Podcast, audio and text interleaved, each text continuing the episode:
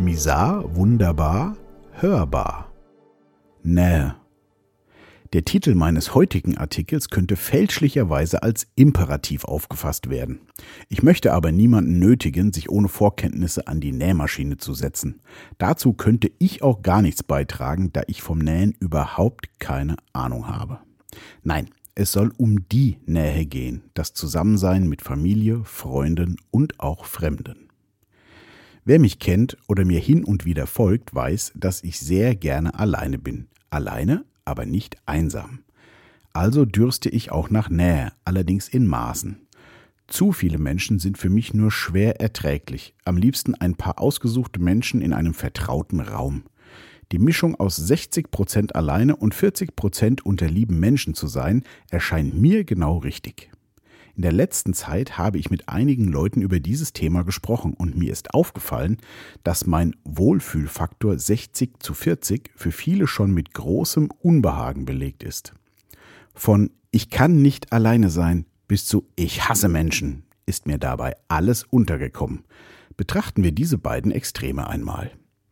Ich kann nicht alleine sein. Diese Aussage ist mir, wenn auch manchmal anders formuliert, sehr oft untergekommen. Bei näherer Beleuchtung der jeweiligen Situation sind wir im Gespräch dann schnell auf den gemeinsamen Nenner der Ablenkung gekommen. Die dauernde Ablenkung von sich selbst scheint das Ziel. Aber warum?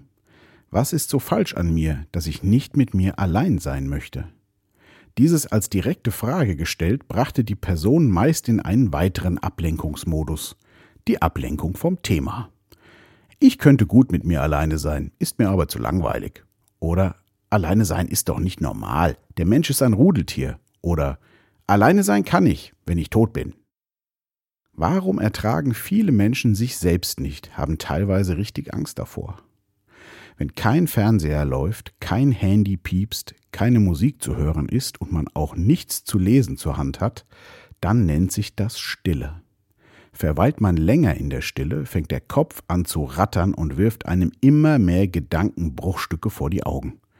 Vergangenes und Zukunftsspinnereien. Hauptsache weg aus dem Augenblick. Der etwas geübte Alleinseier kann sich dann selbst beim Denken beobachten und kommt nicht selten ins Lachen, was da alles so hervorgeholt wird. Ist jedenfalls bei mir so. Bei Neulingen kommt nach einiger Zeit dann eine spannende Frage auf. Ich habe gerade die Gedanken beobachtet. Ich bin also der Beobachter. Wer aber denkt dann bitte? Und daraufhin die viel entscheidendere Frage, welcher bin ich, beziehungsweise wer bin ich? Ich bin keine Ehefrau, kein Ehemann, kein Vater, keine Mutter, kein erfolgreicher Geschäftsmann, keine erfolgreiche Geschäftsfrau und was wir sonst noch alles für Rollen im Alltag spielen. Übrig bleibt einzig und alleine ich. Nur ich. Für viele am Anfang eine völlig neue Erfahrung.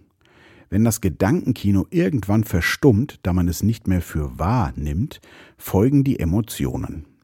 Tief in uns abgespeicherte Gefühle, die sehr heftig sein können. Sie zeigen sich, wenn die Betäubung, die Droge des Ablenkens, weggelassen wird. Und davor haben sehr viele Menschen Angst. Die Begegnung mit den Schattenseiten ihrer selbst. Solche Prozesse können sehr wehtun, sind aber aus meiner Sicht unabdingbar, wenn man ein wirklich glückliches und zufriedenes Leben führen möchte.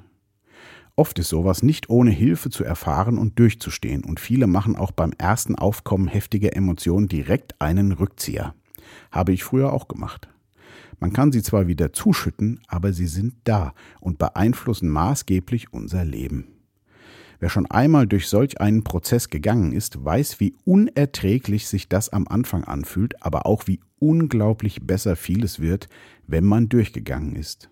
Um es mit den Worten von C.G. Jung zu sagen, ohne Schmerz gibt es keine Bewusstwerdung.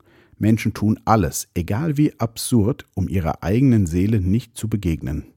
Man wird nicht erleuchtet, indem man sich Figuren aus Licht vorstellt, sondern indem man die Dunkelheit bewusst macht. Warum also ertragen sich viele Menschen nicht und haben teilweise richtig Angst davor?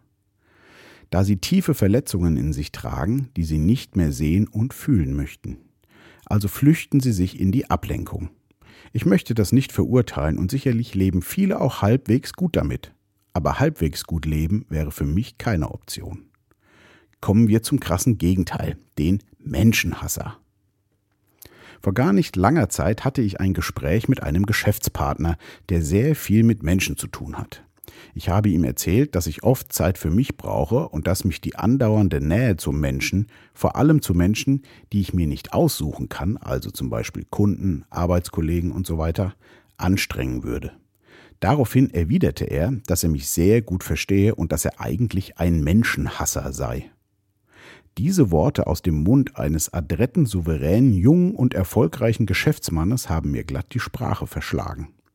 Im weiteren Gespräch habe ich nichts weiter dazu gesagt, allerdings im Nachgang viel darüber nachgedacht. Wie kann man Menschen hassen? Man ist ja selbst einer.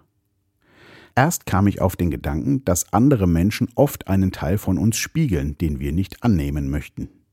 Darauf wird dann gerne überreagiert und der andere versteht meist gar nicht, was auf einmal los ist. Dann kam ich auf den Gedanken, dass es vielleicht jemand ist, der gerne alleine mit sich ist, aber einfach überhaupt keinen Raum dafür hat.